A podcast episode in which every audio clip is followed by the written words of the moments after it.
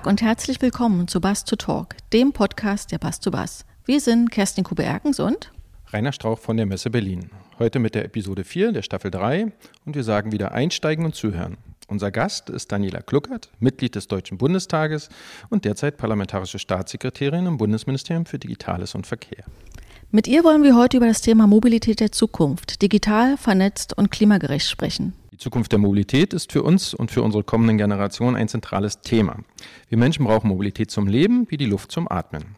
Umso wichtiger ist es, dass eben diese Luft nachhaltig sauber bleibt und unser Bewegungsdrang jetzt auf eine ökologische Basis gebracht wird. Vor diesem Hintergrund befinden wir uns in einem der größten Veränderungsprozesse seit Erfindung der motorisierten Mobilität. Fakt ist bereits, dass uns für diese Entwicklung eben nicht mehr viel Zeit zur Verfügung steht. Daher braucht es innovative Mobilitätsvisionen sowie eine holistische Steuerung und Führung, um diese in zeitgerechte und verlässliche Verkehrskonzepte zu gießen. Wie wir uns auf diesen Weg machen können und welche Chancen und Herausforderungen auf uns zukommen werden, wollen wir in dieser Episode mit Daniela Kluckert besprechen.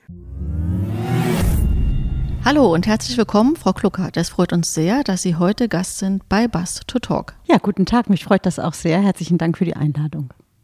Ja, mein Kollege Rainer Strauch, der hat es im Intro gerade schon, äh, schon äh, erwähnt. Also Mobilität ist das Thema unserer Zeit, äh, das Thema für viele Generationen. Ähm, Mobilität ist ein Grundbedürfnis und ähm, viele Akteure betreten den Markt äh, und kommen mit äh, innovativen Mobilitätskonzepten.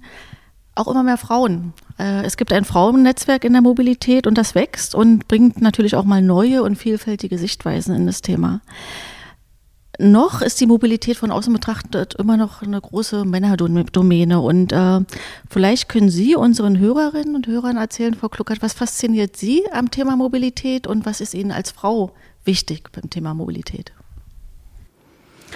Also was fasziniert mich, ist natürlich Mobilität betrifft uns alle. Wir sind tagtäglich mobil ohne Mobilität funktioniert nichts. Und als Liberale ist natürlich auch die Freiheit der Mobilität wichtig. Also, dass wir uns bewegen können, dass wir dahin reisen können, wo wir hinwollen. Das hat alles was mit Mobilität zu tun.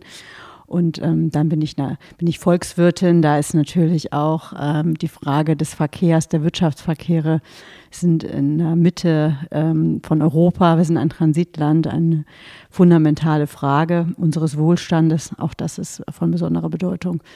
Naja, und dann ist das verrückt. Äh, die Hälfte der Menschheit ist Frauen und ähm, Verkehr, Mobilität wird immer noch, wurde in der Vergangenheit aber viel stärker aus der männlichen Perspektive gedacht. Ähm, dabei sehen wir, dass gerade Frauen auch anders unterwegs sind, kürzere Wege, aber öfter unterwegs sind. Barrierefreiheit ist ja nochmal ein ganz großes Thema. Ähm, die Daten, die da verwendet werden, die sind häufig männlich.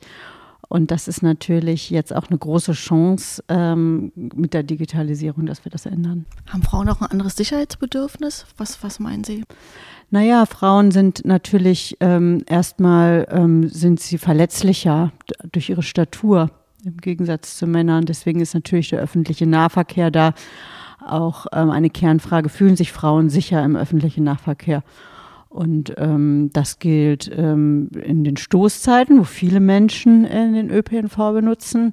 Äh, genau aber anders äh, wie zu den Randzeiten, wenn wenige Menschen den ÖPNV äh, benutzen.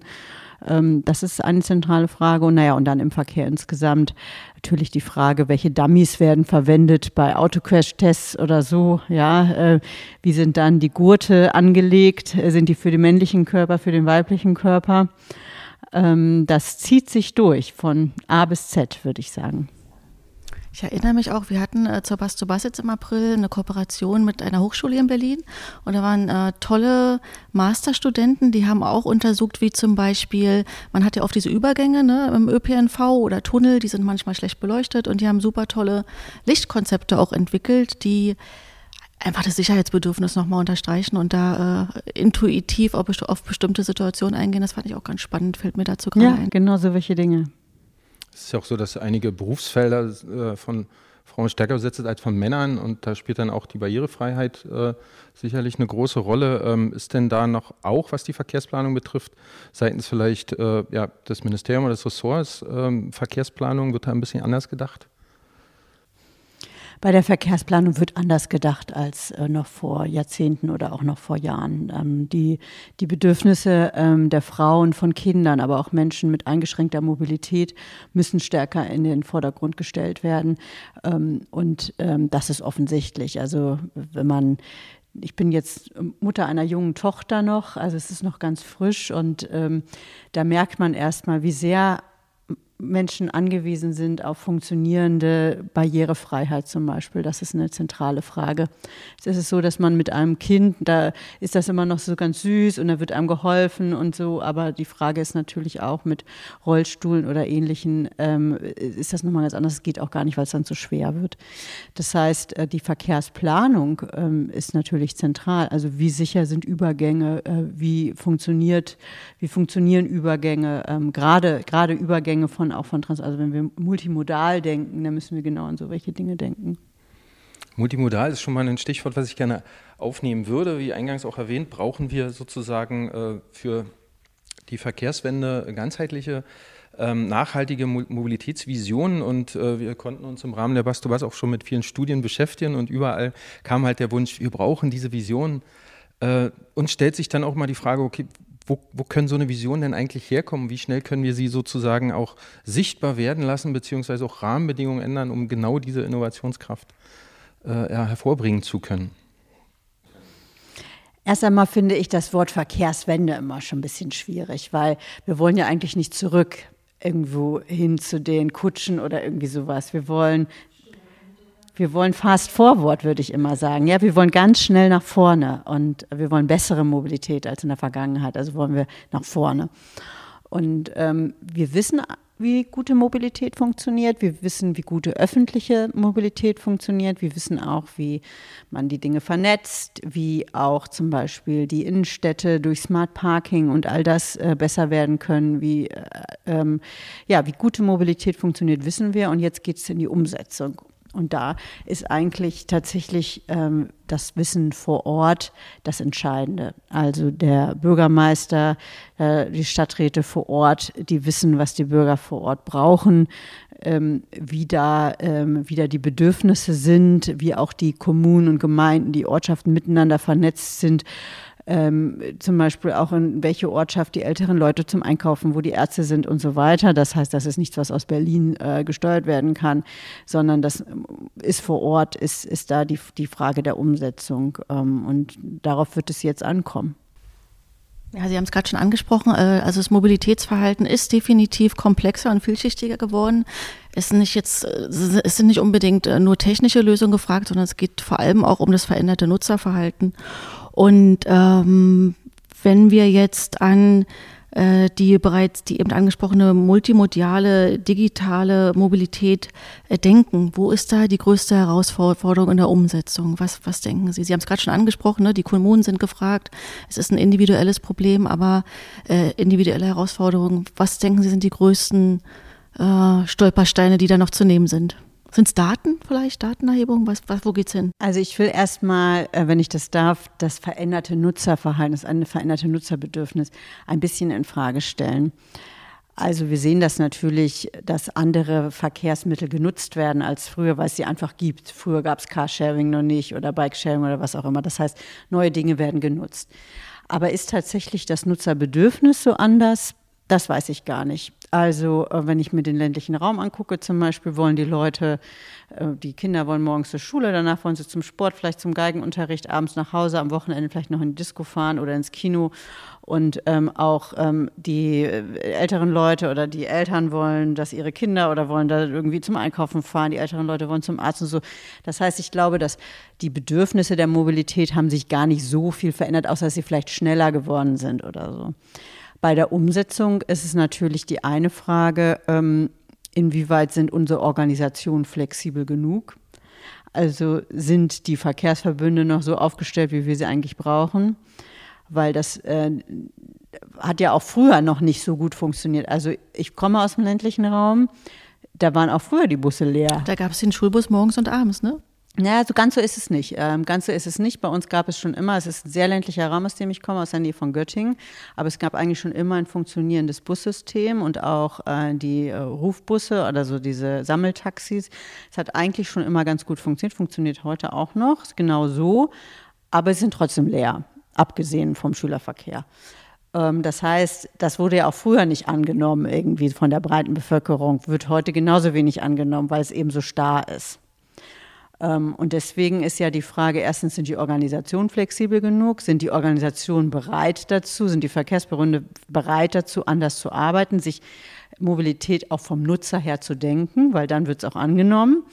Ähm, oder sind sie das nicht? Also, wie sind da die Unternehmen aufgestellt, die Organisationen vor Ort aufgestellt und dann natürlich auch, ähm, wenn sie das sind, weil ich glaube, das ist die Grundvoraussetzung dafür, dass wir Veränderungen schaffen, wie ähm, schaffen wir es dann sozusagen, die Dinge, die zusätzlich gebraucht werden, auch äh, den sozusagen auch zu ermöglichen? Aber da ist es ja schon so, dass der Anreiz ja verbessert werden muss. Klar, das Nutzerverhalten, da äh, bin ich ganz bei Ihnen, äh, hat sich vielleicht nicht grundlegend verändert. Aber ähm, es ist schon der Anspruch, weil wir müssen ja auch bis 2030 die Klimaziele einreichen, dass wir auch eine Antriebswende haben oder, oder eine Antriebsveränderung keine Wende, sondern eine Antriebsveränderung. Ähm, das ist ein Riesenprozess, äh, den wir da auch gerade vor uns haben. Und ähm, die Anreize sozusagen, jetzt nehme ich mal nicht das Auto, sondern jetzt steige ich doch mal in vielleicht öffentlichen Nahverkehr, ähm, die sind einfach, weiß ich nicht, vielleicht noch nicht so sichtbar. Und das ist das, was scheinbar dann auch so eine Verkehrsunternehmen, die Sie angesprochen haben, sagen, wir brauchen da viel mehr Innovation, viel mehr Visionen, um da die Anreize zu schaffen. Und denn das weitere Thema ist dann halt auch die Verfügbarkeit glaube ich. Die, die, ähm, man, man will halt nach rauskommen. Das ist, glaube ich, schon ein bisschen verändertes Mobilitätsverhalten. Man möchte rausgehen und loslegen. Also ich gebe Ihnen recht. Es sind viele Dinge, die wir, ähm, in denen wir auch ähm, zentral arbeiten können. Also das Thema Daten wurde gerade eben angesprochen.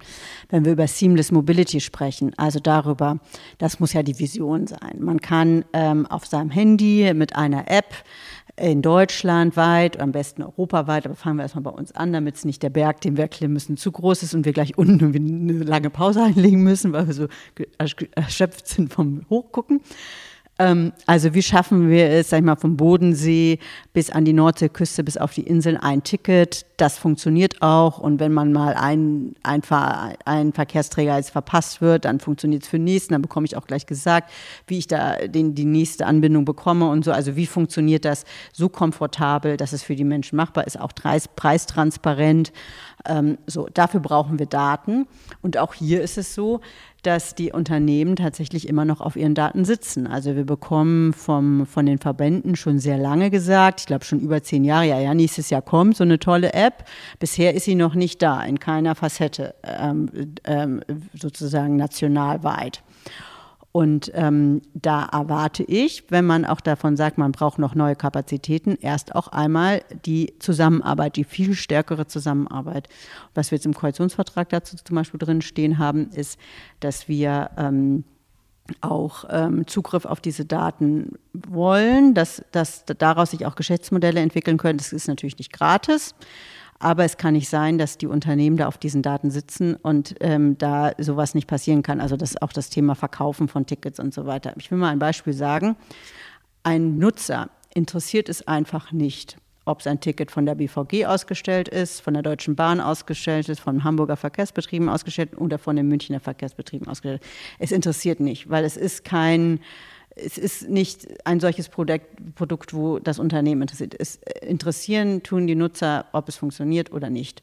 Und, ähm, und ich glaube, dass da noch einiges auch an Überzeugungsarbeit zu leisten ist, aber auch ein Umdenken in diesen Verkehrsbetrieben. Das Selbstverständnis, wofür ich eigentlich da bin, nämlich Personen zu befördern und das möglichst gut und das auch vernetzt, das muss noch stärker in den Vordergrund gestellt werden. Dafür haben wir das auch im Koalitionsvertrag aufgenommen, dass wir hier vorangehen, weil ähm, es klar ist, wenn das von unseren Unternehmen nicht kommt, dann wird es irgendwann sowieso von amerikanischen oder chinesischen Unternehmen kommen, die, die an die Daten irgendwie, irgendwie gelangen. Und das wäre doch schade. Das wäre schade, ja. Nun ist es aber, glaube ich, auch, ähm, weiß ich nicht so aus, aus Gesprächen mit Unternehmern, ähm, ist es, glaube ich, auch Betriebsvermögen oder so. Ich weiß nicht, jeder will sich nicht in die Karten gucken lassen.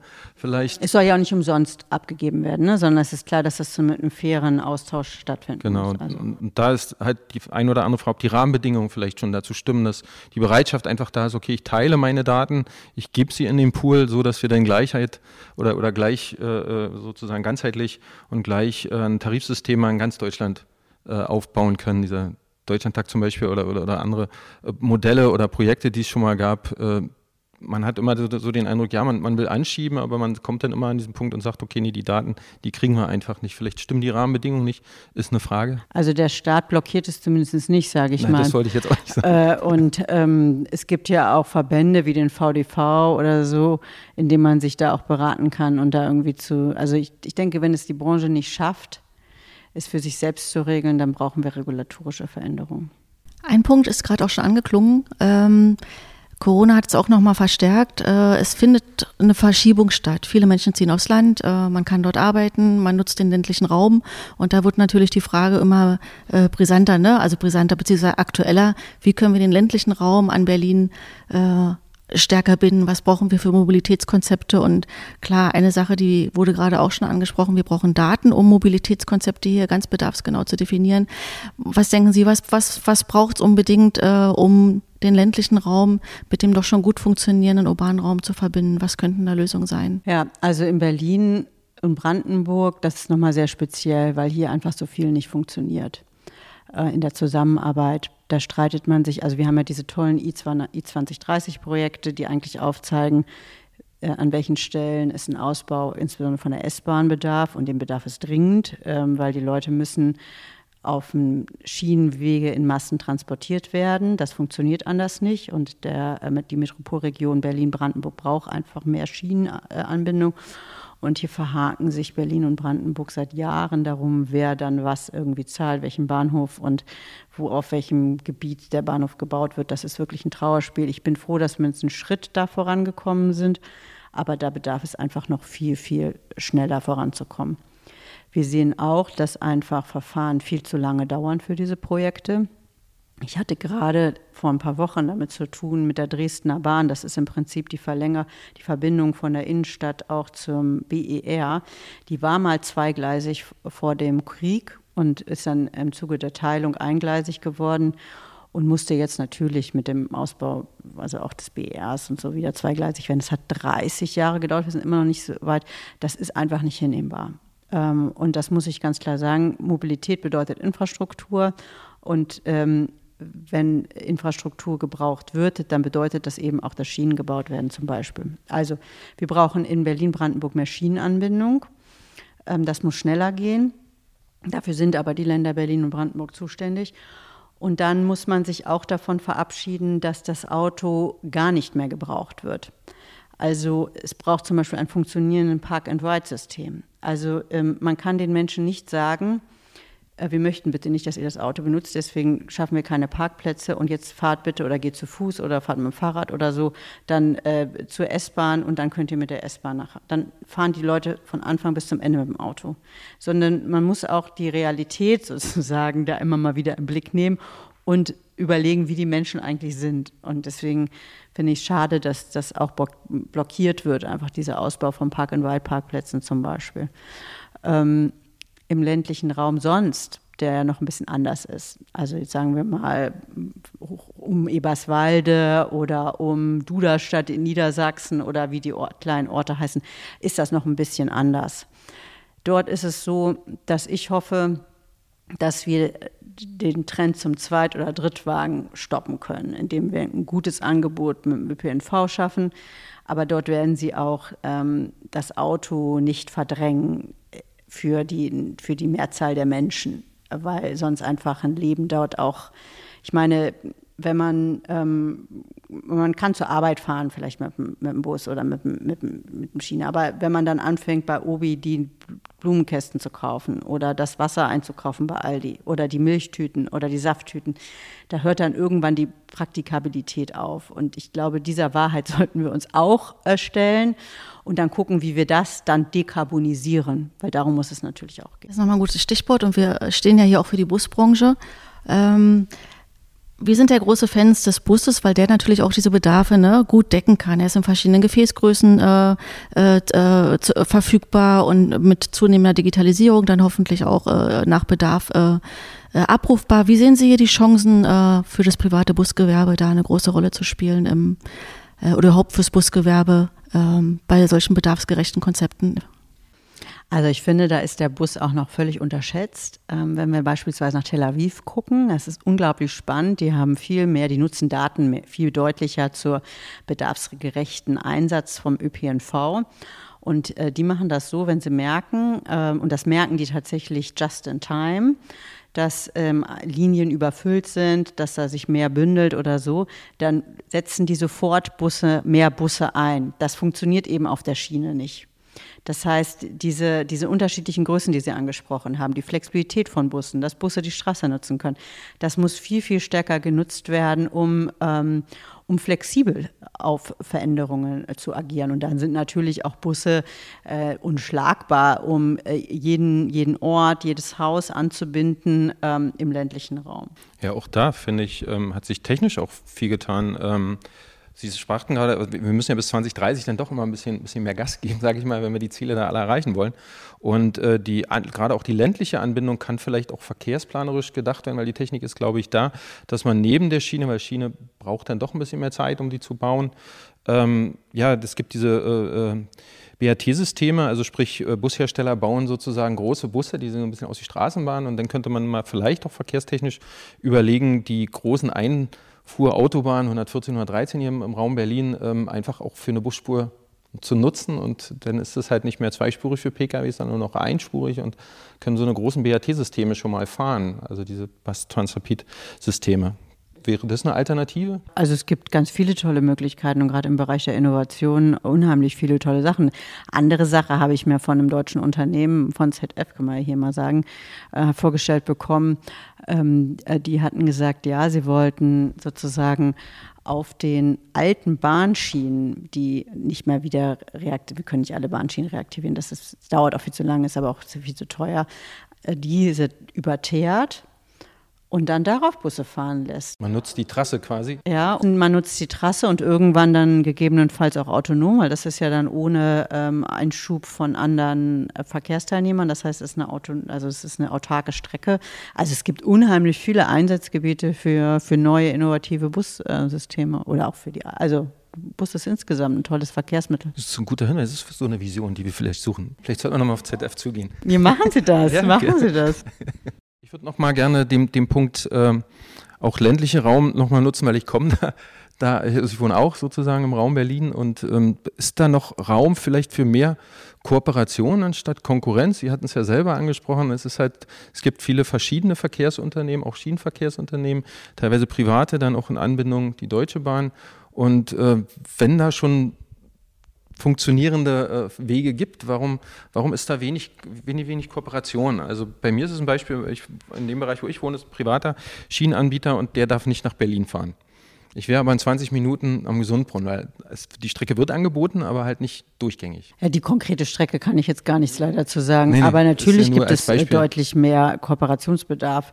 Also auch das ganze Ticket-Thema Ticketverkauf. Also es scheitert zum Beispiel daran, dass wir ähm, wirklich mal in ein digitales Ticket kommen, auch an, an, an, dem, an, der, das, an mangelnder Kooperation. Und das ist nicht hinnehmbar. Also das sind viele Dinge, bei denen jedes Unternehmen für sich selbst nur denkt. Häufig sind es sogar noch staatliche Unternehmen. Das finde ich dann sogar noch schlimmer, muss ich sagen, weil die natürlich einen Gemeinwohlauftrag haben. Und ähm, da sind, ist es auch an den Eignern dieser staatlichen Betriebe zu sagen, so funktioniert das nicht, das muss anders gedacht werden. Genau. Weil das ist auch das, äh, Thema. Ähm, es gibt ja auch, also in Berlin gibt es ja jetzt Yelby zum, zum Beispiel, das kommt ja eigentlich auch aus äh, äh, Vilnius, aus dieser Stadt, dieses Unternehmen dort. Und ähm, gerade wieder mit Blick auf 2030 ähm, kann man nicht einfach auch mal im Ausland schauen, gucken, was da so für moderne Konzepte, äh, Mobilitätskonzepte gibt und sich mit denen in Austausch begeben und sagen, okay, vielleicht passt das auch für unsere Region oder für unser Land. Das wird ja sehr viel gemacht. Ich würde nochmal sagen, also wir wissen eigentlich, wie gute Mobilität funktioniert. Also natürlich gibt es immer noch so Best-Practice-Beispiele. Jetzt habe ich gerade Tel Aviv angesprochen oder andere. eigentlich wissen wir, wie gute Mobilität funktioniert. Ich denke, wir sollten jetzt viel stärker in die Umsetzung kommen und Dinge auch tatsächlich einmal angehen. Und wie kommen wir in die Vertikale? Wie kommen wir in die Vertikale? Ja, also erstmal äh, die Kooperation der Unternehmen untereinander. Ähm, die Verantwortlichen müssen das ganz klar auch als Ziel haben, dass die Verkehrsverbünde besser zusammenarbeiten. Dann gilt es natürlich ähm, auch, ähm, Dinge kritisch zu hinterfragen. Ähm, also auch ein Angebot kritisch zu hinterfragen. Ist das das Angebot, was wir vor Ort brauchen oder ist es einfach das Angebot, was uns jetzt am wenigsten Arbeit macht, weil wir es einfach seit 20, 30 Jahren genauso fahren? Ähm, und ähm, dann muss natürlich irgendwann auch die Finanzierung geklärt werden. Ähm, Innovationen müssen eingebaut werden und auch äh, so Dinge noch zwischen staatlichen Unternehmen, äh, zwischen Staat und Unternehmen geklärt werden. Also ich sag mal, ähm, gerade bei Ihrer Branche, die, die, eigentlich die größte Reform der letzten, letzten 20 Jahre, kann man schon fast sagen, gab es ja, ähm, als es äh, den Busunternehmen gestattet worden ist, Fernbusse ähm, zu fahren. Eine ganz, ganz tolle ähm, Reform, die dazu geführt hat, dass Leute günstig unter, unterwegs sein können, wirklich günstig unterwegs sein können, mit vielleicht ein bisschen mehr Zeit, aber so ist das dann eben. Und ähm, Unternehmen wurden neue Geschäftsbereiche aufge, aufgemacht. Ähm, also ein absolutes Erfolgsmodell. Ich finde ein wunderbares Erfolgsmodell. Naja, und jetzt haben wir aber auch natürlich neue Geschäftsmodelle wie äh, das äh, ganze Thema Pooling oder auch private Anbieter im Bereich Taxifahren und so weiter. Das wird nach wie vor behindert. Da werden staatliche und private Unternehmen ungleich behandelt in den Steuersätzen. Äh, das Private wird verhindert, weil man bestimmte Strukturen schützen möchte ähm, weil man bestimmte Unternehmen einfach unter Bestandsschutz setzt. Das finde ich nicht richtig, äh, weil wir hier es schaffen würden, viel mehr Mobilität zu ermöglichen, die die Menschen sich wünschen, die die Unternehmen leisten können, wenn wir denn die Unternehmen lassen würden. Das ist nochmal ein guter Übergang auch zu dem, äh, zu, zur nächsten Frage. Ähm, bedarfsgerechte, nutzerorientierte Mobilität muss natürlich auch äh, finanziert werden. Und äh, das kommt dann, da komme ich zur nächsten Frage. Äh, wie können denn die erforderlichen Leistungskosten für neue öffentliche Mobilität äh, finanziert werden?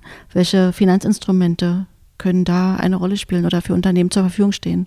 Sie haben gerade schon über die Finanzierung, die äh, unterschiedliche Finanzierungsmöglichkeiten fürs Private und Öffentliche. Ja, also es sind ja unterschiedliche Dinge. Das eine sind, das, was ich gerade eben angesprochen habe, war die Frage, schafft man es nicht eigentlich, privates Kapital zu mobilisieren, um Mobilitätsbedürfnisse zu äh, befriedigen, ohne dass man nur ein Steuereuro einsetzen will. Das finde ich immer am klügsten. So, so. Ähm, aber dann ist es natürlich auch so, dass der öffentliche äh, Personennahverkehr auch jetzt nicht eigenwirtschaftlich äh, funktioniert, anders als der Fernverkehr. Ähm, und da sind die ähm, Länder für zuständig der Bund gibt sehr viele Milliarden da rein. Ähm, und ähm, als dritter Punkt äh, ist natürlich auch der Ticketpreis noch eine Frage. Ähm, es ist unterschiedlich in Deutschland. In Berlin kostet eine Monatskarte für den A- und B-Bereich, damit kann man überall in Berlin fahren, außer wirklich in die ganz weiten Ecken also das reicht den allermeisten Menschen aus, 63 Euro im Monat im Abo ähm, bei zwölf Monatsraten. Ich finde das nicht viel Geld für jemanden, der arbeitet. Das muss ich wirklich so sagen. Das ähm, ist anders für Kinder und Jugendliche, ist es anders für ältere Leute, ist es anders für sozial schwache Menschen, aber für einen durchschnittlichen Arbeitende, Mobilität kostet. Mobilität ist nicht umsonst. Wasser kostet auch, Telefon kostet auch, Strom kostet auch. Das ist einfach nichts, was der Staat so zur Verfügung stellt. Daran sollten wir uns auch nicht gewöhnen, weil das nicht möglich ist. Ja, ähm, so. Ähm, Im ländlichen Raum ist es jetzt manchmal so, dass vor allem das Einzelticket sehr, sehr teuer ist, sondern irgendwie 10 Euro zahlen muss, um irgendwie in eine Stadt zu kommen. Das heißt, wir müssen auch mal gucken, ob man da bessere Angebote macht, die aber nicht da bedeuten, dass an der Einnahmenseite unbedingt was wegfällt, sondern dass man einfach auch so gute Angebote macht, dass vielleicht, weil es dann auch mehr genutzt wird, angenommen wird. Also vielleicht nicht so sehr über dieses Einzelpreis gehen oder irgendwie anders. Da gibt es schon auch klügere Ideen, äh, Wegstrecken eher zu äh, und so weiter und so fort. Das heißt, ähm, also man kann nicht immer darauf hoffen, dass der Bund einfach mehr Geld ins System gibt. Das funktioniert nicht. Das funktioniert vor allem in der heutigen Zeit nicht. Wir haben ähm, durch die Pandemie, durch die Ukraine-Krise enorme Probleme im Staatshaushalt, äh, in der Einnahmenseite wie in der Ausgabenseite.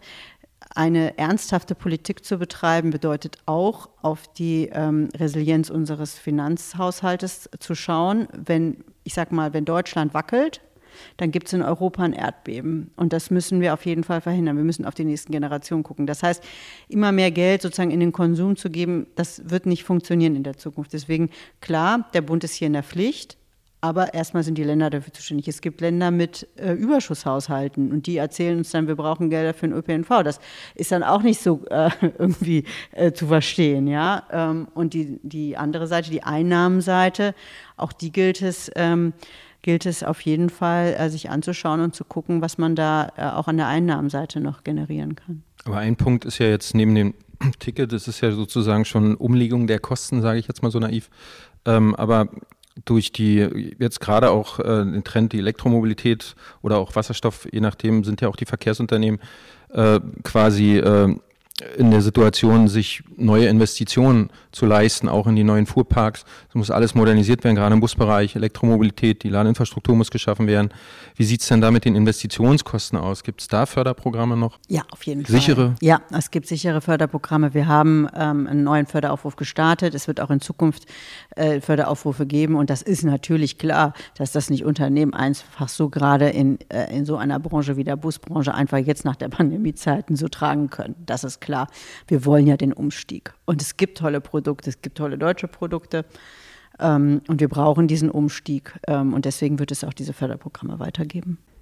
Das ist super. Wir hatten nämlich ein Startup äh, bei unserer Bus to Bus jetzt, äh, ein Bus-Startup. Die haben einen äh, Wasserstoffbus quasi, ähm, ja, die Weltpremiere gestartet und da waren wir ganz äh, froh darüber, dass ein deutsches Startup einen Bus herstellt. Ja. Und da geht es auch natürlich nur mit Förderprogrammen. Klar, so neue Technologien brauchen auch einen Anschub. Ja, wir sind dann schon fast am Ende unseres Podcasts äh, vorgluckert und wir haben mit einer persönlichen Frage gestartet äh, und würden auch mit einer persönlichen Frage gern äh, enden. Bei all der Arbeit, äh, Sie sind viel unterwegs, äh, was macht die Privatperson Daniela äh, Kluckert aus? Jetzt auch als frische Mutter? Genau. ja, so frisch ist es auch nicht mehr. Zum Thema Work-Life-Balance. Work-Life, also ich, ich, ähm, ich liebe meinen Beruf. Es ist ein großes Privileg, ähm, Politikerin sein zu können im Deutschen Bundestag, jetzt hier als parlamentarische Staatssekretärin. Das heißt, das ist auch einfach mein Leben, muss ich sagen. Ähm, wenn ich jetzt aber sage, was sozusagen, was mache ich äh, darüber hinaus? Ähm, ich gehe fast jeden Morgen joggen, stehe sehr früh dafür auf. Ich spiele ein bisschen Tennis, ich reite gerne, ähm, ich habe eine ganz äh, wunderbare Familie ähm, und tolle Freunde, Kreuzberger Nächte, wenn sie dann lau sind, ist auch schön, da mal mit einem Bier zu sitzen, äh, in, einem, in einem Straßencafé oder Straßenrestaurant, also ganz normal. Ich sagen, also im Privat ein ganz normaler Mensch. Ganz normal. ja, in den Zeiten finde ich heute auch als Familie viel wichtiger geworden. Gibt einen großen Halt und Kraft für die Arbeit. Ja, dann herzlichen Dank Danke für Ihre Zeit. Wir kommen zum Ende und äh, sagen herzlichen Dank, Daniela Kluckert, dass Sie heute hier bei uns zu Gast waren. Ich bedanke mich. Auf Wiedersehen. Ja, Auf Wiederhören. Vielen Dank und alles Gute. Wiederhören. Somit schließen wir diese Podcast-Episode und wir hoffen, es hat euch gefallen und laden euch wieder ein, auf unserer Webseite www.bastobas.berlin mal vorbeizuschauen. Weitere Infos zu diesem Podcast findet ihr in unserer Shownote und natürlich freuen wir uns über eure Abos. Wir freuen uns auf unsere nächste Episode, wenn es wieder heißt Einsteigen und Zuhören, Bass to Talk, der Podcast der Bass to Bass. Also stay tuned und eine schöne Zeit.